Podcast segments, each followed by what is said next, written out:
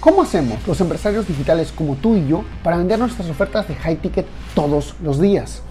Trabajando solo con clientes que valoran tu tiempo, sigan tus consejos y tengan grandes resultados. Este programa se creó para darte la respuesta. Acompáñame mientras explico mis 14 años de experiencia en negocios para llevar mi empresa consultora a facturar 10 millones de dólares, compartiendo contigo lo que hago para duplicar las ventas de mis clientes y las mías. Mi nombre es Javier Lastarria y bienvenidos a Vender para Crecer tú has creado esta dinámica que se llama Webinar que inspiran. ¿Se puede vender eh, cualquier ticket de producto? Porque también es otra, otra, otra, otra creencia, creo que tenemos en el mercado, como que, oye, no, lo mío es muy caro, esto no se puede vender así, o lo mío es muy ah, barato, o lo mío, no sé. Ok. Eh, en esencia, sí, eh, lo único que cambiaría quizás es al final del webinar cómo hagas esta oferta y, y, a qué invites a las personas.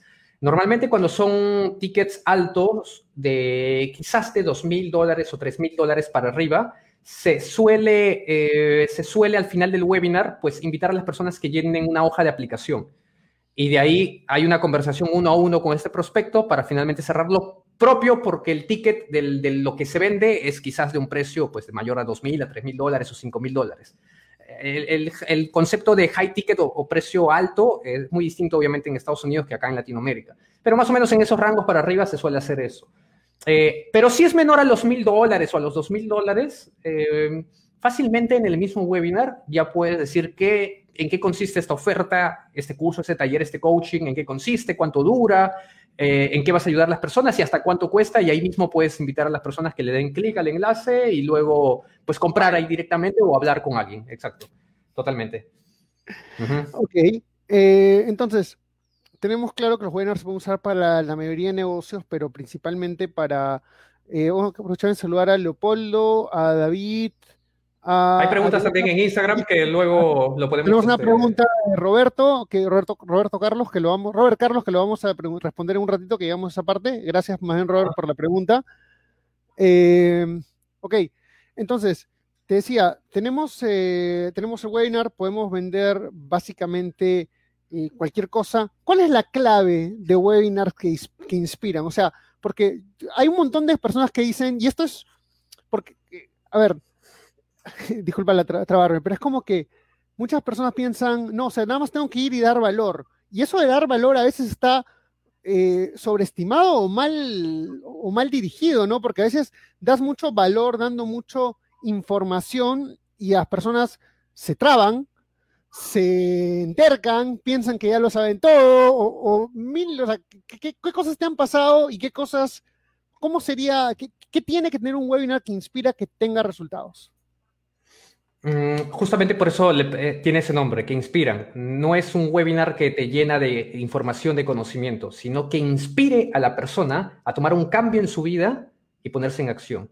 Y eso no se hace solamente dándoles datos, haz esto, haz lo otro, esta es la herramienta, esta es la estrategia, no, porque muchas veces por darle mucha inspiración, mucha, mucha información, en vez de inspirarlos, los, los desmotivamos o los asustamos.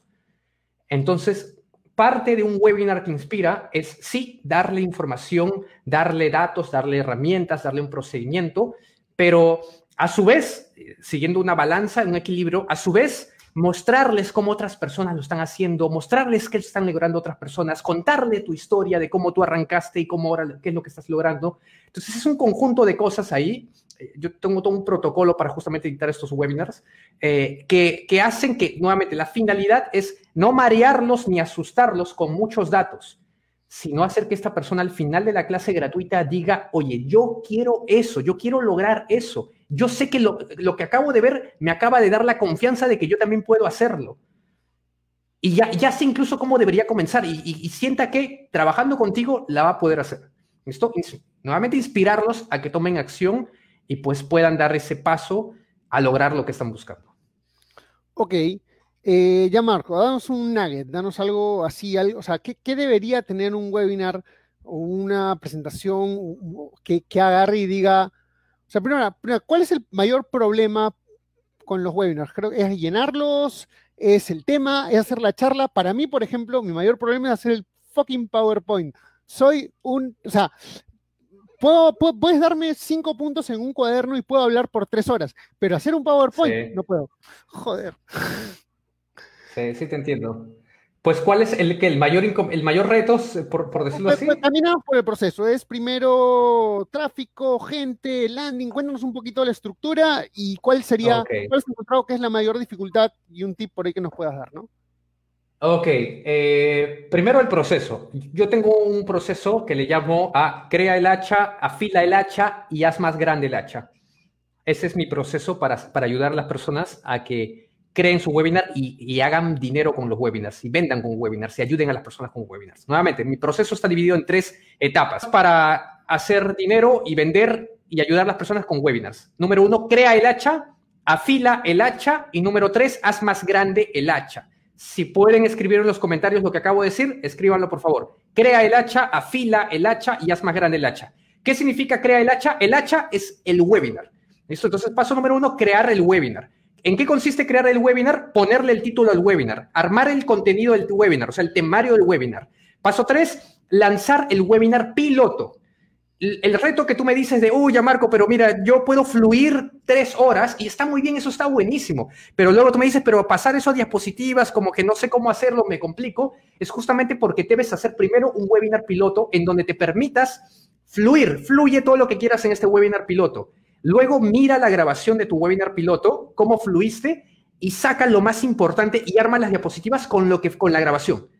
Mira cómo fluiste y coge esas ideas, como si estuvieras estudiando un video. Y coges las ideas más importantes y armas las diapositivas con lo que fluiste, con lo que fluiste. Y en el camino, tú vas a ir puliendo eso, ¿ok?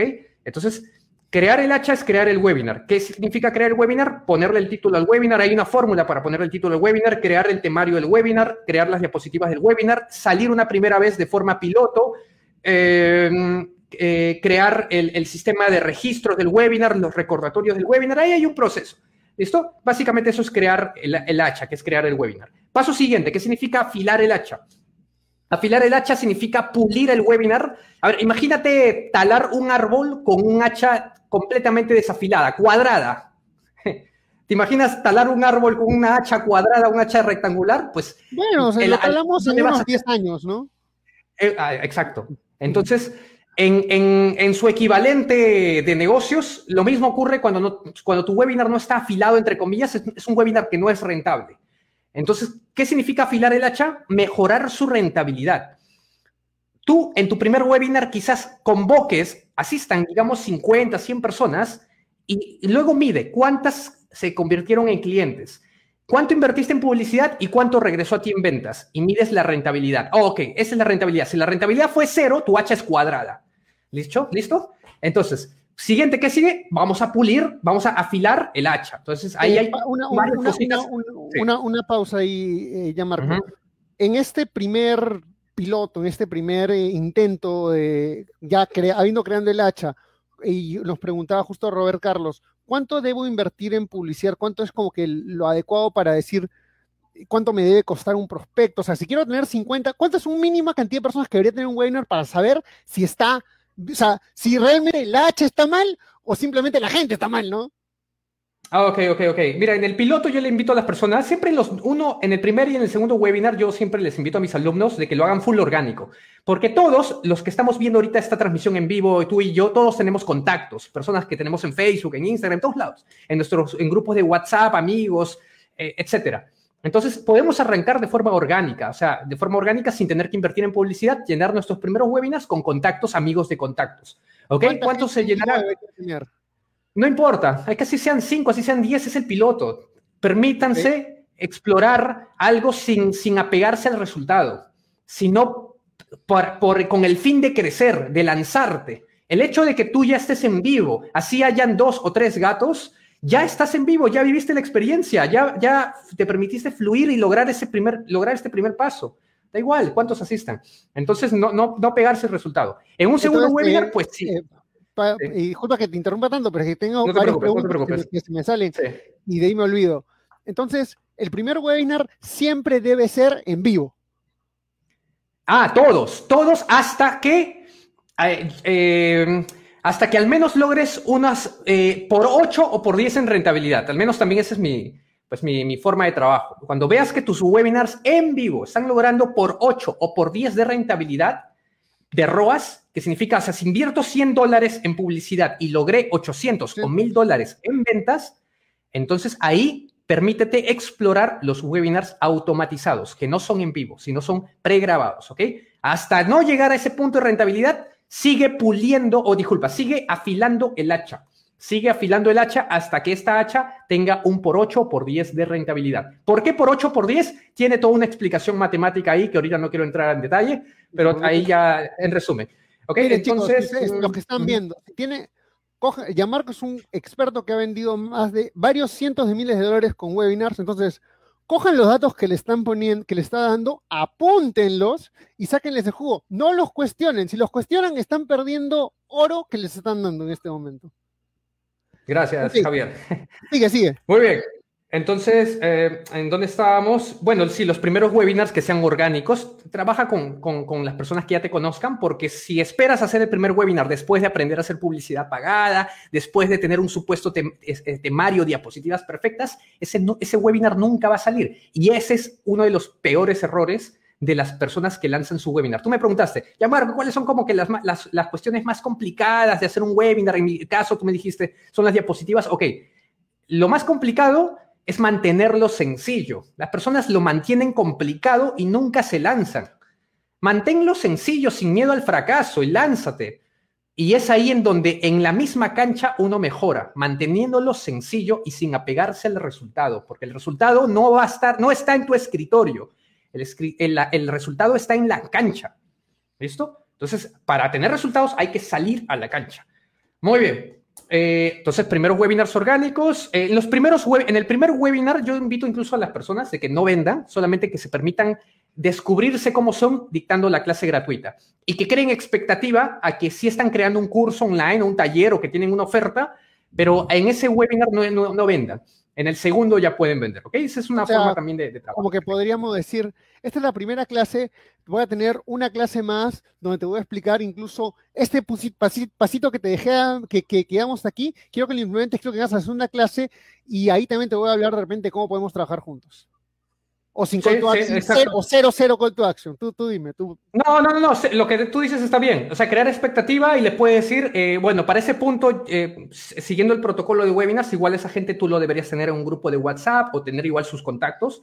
Eh, pero igual, crear la expectativa diciéndole que esta es una primera clase gratuita que has creado porque quieres agregar valor, pero estás próximo a hacer una en donde vas a hacer una la presentación de una oferta en donde vas a poder ayudar a estas personas y vas a ayudar a que estas personas logren algo increíble y que tú ya le vas a avisar la fecha de esa siguiente clase gratuita, por ejemplo. Hay varias maneras ya de decirlo. El cómo decirlo da igual porque hay varias formas, pero en esencia esa es, la, la, estrategia, ¿ok?